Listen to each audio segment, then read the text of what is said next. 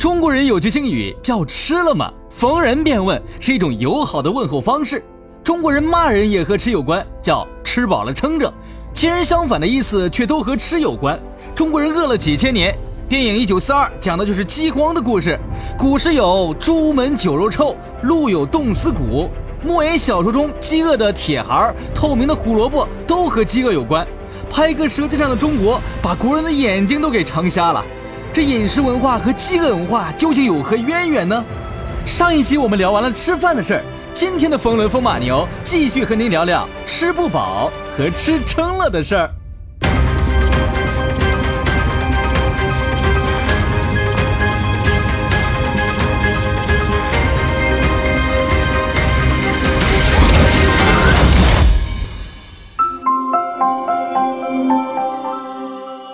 我们总说地大物博，地是挺大的，世界第三大国家。二零一五年的时候，我曾经从黑龙江的黑河市，也就是中俄的边境线，开车到云南的腾冲市，也就是中国跟缅甸的边境线。如果把这两个城市之间画一条直线的话，是一条四十五度角的线。这条线的西面基本上是游牧文化区。东边是农耕文化区，东边的人口占了中国总人口的百分之九十五。这条线呢是胡汉庸先生在一九三零年代画的，这个趋势到现在依然没有改变。没有改变就是说明什么呢？说明呢，我们用很小的国土养着很多人。在这条线以西，那就是将近是三分之二强的国土是什么？荒漠。戈壁，寸草不生的高原，还有沙漠，只有一些一点点草原和宁夏河套的一点点平原。其实很多地方是不适合于人类居住的地方。这东边一点呢，有太行山、黄土高原。具体到福建，八山一水一分田，可耕种的面积也就是它全省的面积十分之一。地真的是大，可是真的。能供养我们生存的有效土地面积真的是不大。如果按照人均水平来占有的话，中国可能很多东西都是世界老末。我们之所以要艰苦奋斗，是因为我们穷，或者因为我们饿，更是因为我们没有让我们可以挥霍的环境和资源。上周董克平老师说，没有美女的饭局，再荤也是素的。一席饭局究竟是人重要还是事儿重要？菜是不是也重要呢？一起来听听董老师的说法吧。还有一种发布式的饭局，是吧？那发布式的饭局呢，有的是本身菜的发布的饭局，比如像大董先生每年都搞什么春季品鉴会、秋季品鉴会，这个菜非常重要，因为菜是主角。有一次我们一个饭局就是在这儿。后来呢，我们就说说起这个女人的身材的问题。有一个女孩子是中中戏毕业的，现在是专门拍航天的那种纪录片纪录片的女孩子。后来我们就数，A B 是罩杯啊，A B C D E F G，最后到 H。哦，你可以想啊，你知道吗？那就是真的是一个大炸弹呀，H 啊。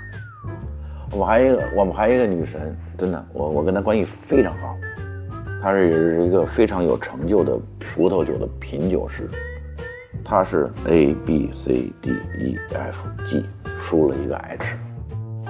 有一次他们俩在一起，天哪，还是夏天，他们都长得面容姣好，个子还比较高，都在一米六八到一米七二之间，两个人。我靠，那么大波，波涛汹涌，而且性格好，你知道吗？有才华，性格好，长得漂亮，身材好。你说这样的饭局，哇，简直是不是春色无边，或者快快乐无边？就是你要碰到这样的饭局的话，你可以真的，你天马行空的去，你聊文学也好，你聊电影也好，你聊菜也好，你聊酒也好。你说什么都有人能接上你，而且都说出一番不庸俗的看法的时候，你觉得这饭局真的那真是人生享受？就是这有的时候这种东西是可遇而不可求的。前几天我和冯唐、陈小青、小宽，我们几个人吃了一顿饭。那我们几个人特别不客气的说，可能都是某一个行业里的精英，是吧？都有一点文艺青年那种成长的道路。虽然冯唐是学妇产科的，陈小青是学婚纱摄影的，我是学那个乱七八糟东西的。那你跟这样你三观正、有话题的人，而且又是一个比较好吃的东西的时候，那我觉得这种饭局是最快乐的。我们是蒙着眼睛吃的，他跟他徒弟同时做一道菜。其实我们入口之后，就马上分辨出来哪个是师傅的，哪个是徒弟的。我们就能感觉到，那个徒弟做的。年轻人做的还有一点急躁，有一种燥气在里边。这个燥呢，可能是有带火字边那个燥，干燥的燥，同时呢，还有一个那个足字边那个急躁的躁。其实品尝这个东西呢，一个是口感的问题，但是更多的是那个人生的际遇和人生的经验在里面。有意思饭局真的是和对的人一起吃好东西，这是最好的。那前天是我生日，我跟太太一起吃了一顿饭，而且那个饭局吃了一条鲳鱼，呃，三月就是吃鲳鱼的季节，年糕加烧鲳鱼啊，鲜美无边，而且太太给我煮了一碗一根面的长寿面，当时我真的特爱开心了，真的太开心了。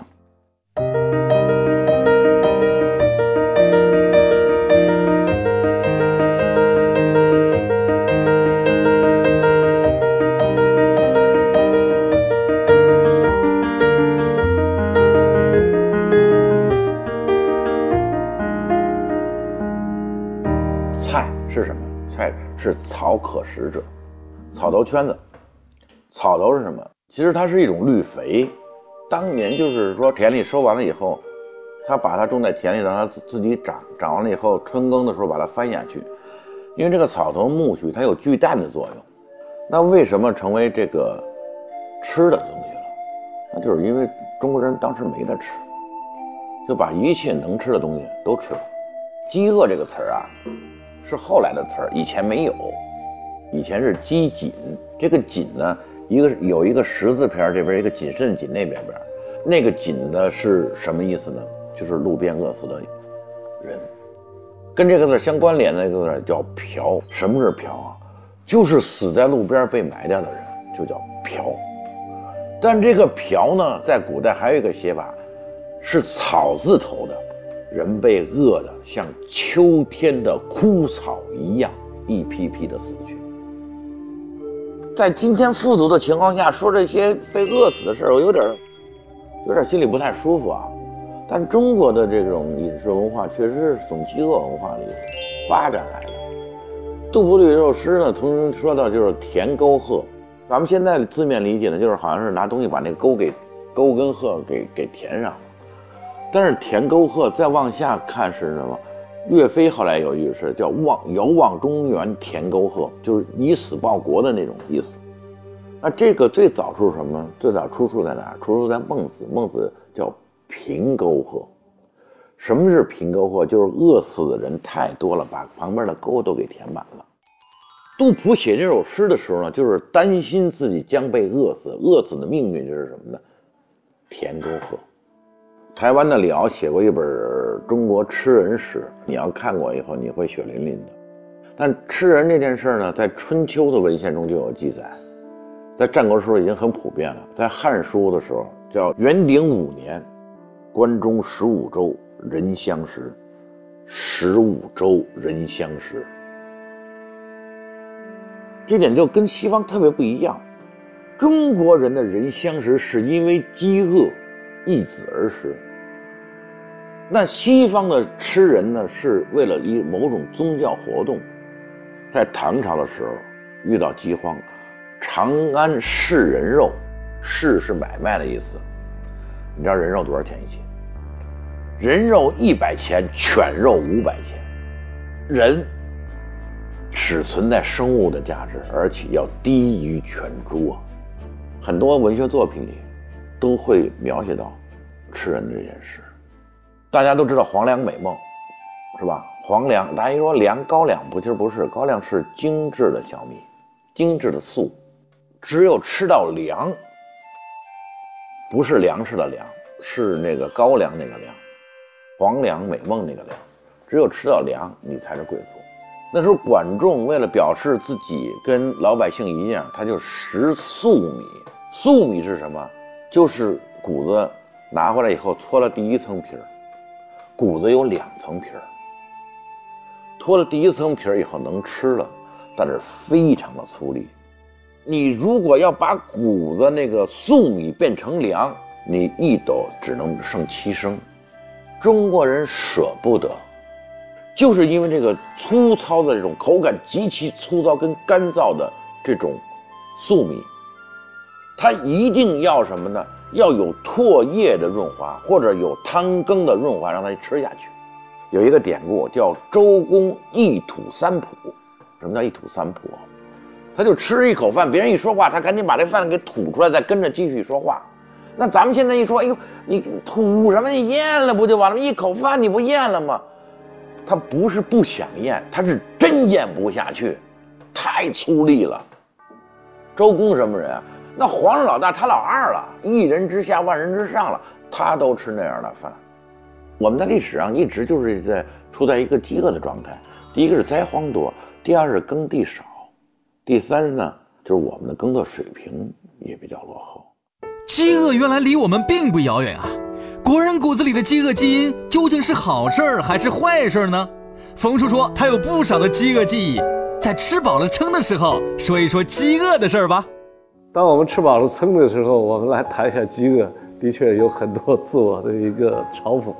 今天的中国人有时候会忘记了饥饿的感觉，但是过去一百多年以前，其实中国人最深的记忆，第一是饥饿，再就是战乱。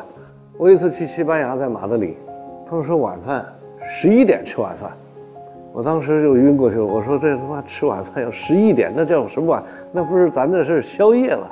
结果到了十一点以后还鸡尾酒，鸡尾酒完了以后呢，十二点多才开始吃正餐。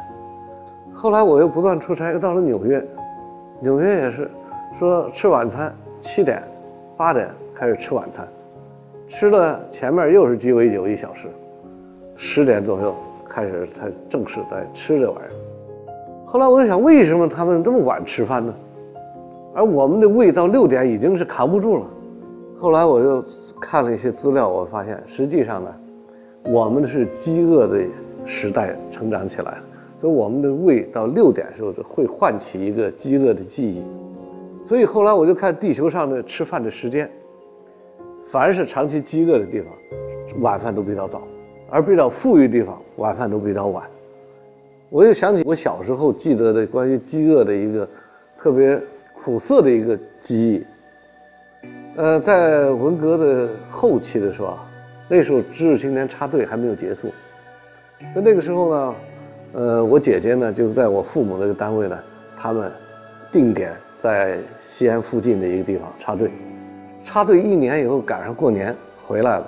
回来以后呢，家长就问呢：“这一年怎么样啊？”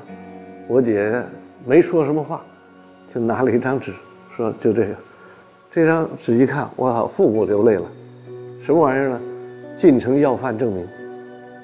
就是说，那个时候你知道，在城里要饭是不允许的，而要饭是要生产队开证明的介绍信。说怎么拿这玩意儿？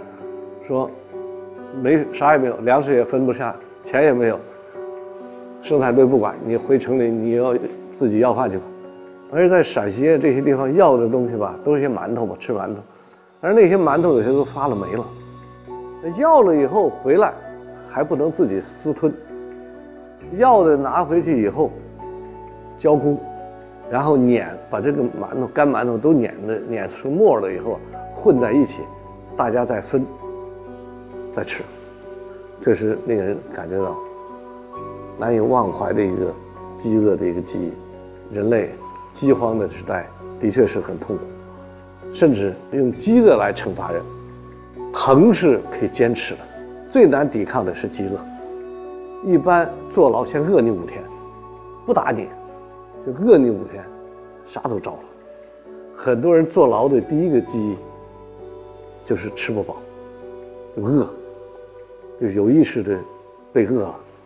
我有一次去柬埔寨，柬埔寨导游跟我介绍，说吃虫子特别好吃，但是我就觉得这他妈虫子都是可可挺恶心的哈，但是他说很好吃啊，然后边上就有一个年纪大的华侨，就告诉我，这都是波尔布特时期把一些人城里人赶到乡下，饿极了，饿极了以后实在没法吃，就吃虫子，变着法的要让好吃一点就做。最后留下了记忆，到第二代、第三代人，居然把它当成好吃了。当然，我们也会看到很好的国家和地方，包括一些慈善团体集合起来，来照顾那些还停留在饥饿状态下、无家可归和贫困的人。比如台湾，台湾呢，每一年到大年三十儿，都会有很多施粥的地方，用消除饥饿来唤起大家的平等和温暖的一种感觉。唤起的他是善良的一种愿望。听了这么多关于饥饿的故事，您是否也有所感触呢？也曾挥霍过，也曾浪费过。人性的丑陋究竟是不是饥饿的基因带来的呢？这种饥饿给我们造成的这种心理阴影，已经成为基因性的东西，印在中国人的性格里和血液里了。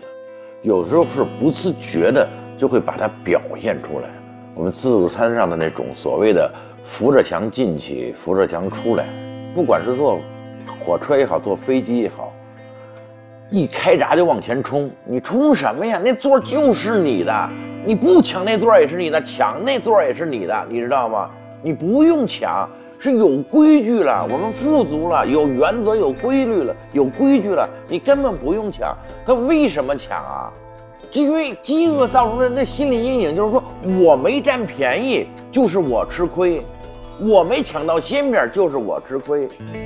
什么东西就要赶紧的弄到自己兜里头，这才算踏实，才化为己有，才算踏实。那所谓的为什么有很多人急功近利？不是我们急功近利，你看社会思潮、社会形势就是急功近利。为什么急功近利？其实这种饥饿几千年的饥饿文化，在我们心理上那种阴影。饥饿这个东西，有时候会被这。当成一种武器，那有时候呢，也会变成一种文化。但但变成一种文化，久而久之以后，对一种民族性呢，是一个很大的破坏。越是饥饿的地方来的人，他是不顾礼仪的，所有表达出来的只是一种动物性，一种本能而已。前段还发生在泰国，就吃的那个虾，哐哐哐给人的盘子里全扫干净了，又上了一堆，哐哐又给扫干净。其实自己也未必要吃这么多，所以在自助餐上，大陆人经常多拿。为什么饥饿？他怕吃亏，怕接着就没有了。当然，我们现在过了这个时代，这篇已经翻过去了。我们今天带来的问题，全是吃饱的问题。现在是得糖尿病、三高，最后慢性病死掉的人，远多于饥荒死掉的人。这么看来，中国人一旦嘴上吃饱了，行为上就有其独特的珍惜方式，不是居安思危、励精图治，而是大肆挥霍，今朝有酒今朝醉。从众多的暴发户身上，我们看到了撑的保暖生淫欲和恶性消费。中国的历史总是在长期吃不饱、一时撑得慌、撑死胆儿大的、饿死胆儿小的中循环。究竟有没有更好的方式，能让我们真正铭记饥饿呢？饥饿教育或许就是一种方式。我们今天呢，还会有很多饥饿带来的一些问题，我们当然要有危机意识。国外有一些国家，甚至是把这个饥饿教育纳入到他们的民族生存的一个危机意识当中。有的国家呢，让学生呢饿着，饿着告诉他想吃苹果吗？想吃米饭吗？想吃可以，咱们国家没有，隔壁国家有。那这从小就给年轻人一个说，我们这是什么都没有，我们想要吃饱饭，我们要变得强大，甚至去征服别人，这是一种把饥饿和民族生存教育结合起来。饥饿的基因在我们身体和文化里仍然保留，我们仍然要正视这一件事情。为了改变这个事情，我们其实还有很多工作要做。即使是消灭了饥饿，我们仍然。要对人类的未来的生命，用一种更科学、更合理的方法，来给予一个关照。美国小学生有一门必修课，叫做要饭课程，为期三天。有的学生担任慈善机构工作人员，负责发饭；有的学生扮演流浪汉、乞丐或穷人。七天下来，面对猪食般的饭菜，许多学生都会不同程度地感到乏力、头晕和注意力不集中。这种饥饿的滋味告诉他们，至今为止，全世界有十亿人每天都在经历同样的场景。心理学中有一个著名的幸福边际递减定律，在物质享受的过程中，幸福感的增量会随着物质的不断增多而减少。来一顿饥饿比什么都重要。中国学生缺少饥饿教育，在丰裕生活的今天，是否该来一场饥饿教育呢？有网友吐槽北京小吃不好吃，董克平老师又是怎么说的呢？网友吐槽北京小吃不好吃，那很多人他不是北京人，他来北京去王府井那个小吃城去吃北京小吃，那都是外地人做的，也不是北京人做的。那外地人按照自己的理解去做北京小吃。样子有了，味道怎么样？他真的是不管，这是其一。其二呢，就是说，北京小吃在最丰盛的时期是清朝末年跟民国初年，那个时候呢，大概有三百多种小吃，但北京小吃在书本上记载的有六百多种。这个时候的北京小吃呢，那种不管它的种类的多还是制作的精，都是北京小吃历史上的一个高峰。同时呢。也是因为那个时候人们没有更多的吃食，吃到一点小吃已经觉得不错了。那如今再来北京吃这些东西的话，你已经吃过太多太多好吃的东西了。那北京小吃那种按照旧时代严格生产的那种北京小吃，还适合不适合现代人的口味？这是第二个问题。第三个问题，北京小吃不仅仅有民间小吃，还有宫廷小吃。宫廷小吃能否按照真正给皇帝的标准，给朝廷的标准去做呢？那显然是不可能的。同时呢，我们现在很多大家说的这些小吃，炒肝啊、卤煮啊，那是是小吃吗？是小吃，但真的那是平民小吃，而且那是极其北方化的平民小吃。你要让一个南方人来吃这个，他肯定是不会喜欢，也不会习惯的。以自己的不习惯和不喜欢去评价另外一个地方，你觉得这种标准客观吗？所以好吃不好吃完全在个人，你觉得不好吃就不吃它，你觉得好吃你就去找那个好吃的吧。